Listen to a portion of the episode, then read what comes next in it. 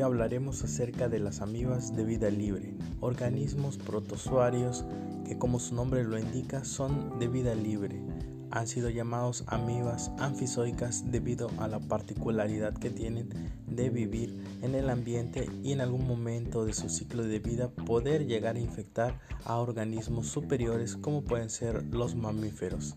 Estos organismos se encuentran distribuidos ampliamente en todo el mundo, principalmente en ambientes acuáticos, y tienen relación con una gran cantidad de microorganismos, principalmente bacterias.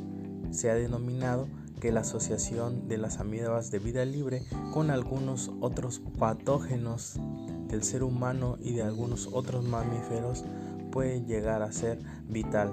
Se ha denominado también a esta asociación como caballos de Troya, debido a que las amibas de vida libre promueven la infección por algunos tipos de bacterias, como lo son principalmente el género Legionella. Dentro de las amibas de vida libre que mayor importancia reviste para el ser humano, tenemos dos géneros principales, el género Acanthameba y el género Negleria.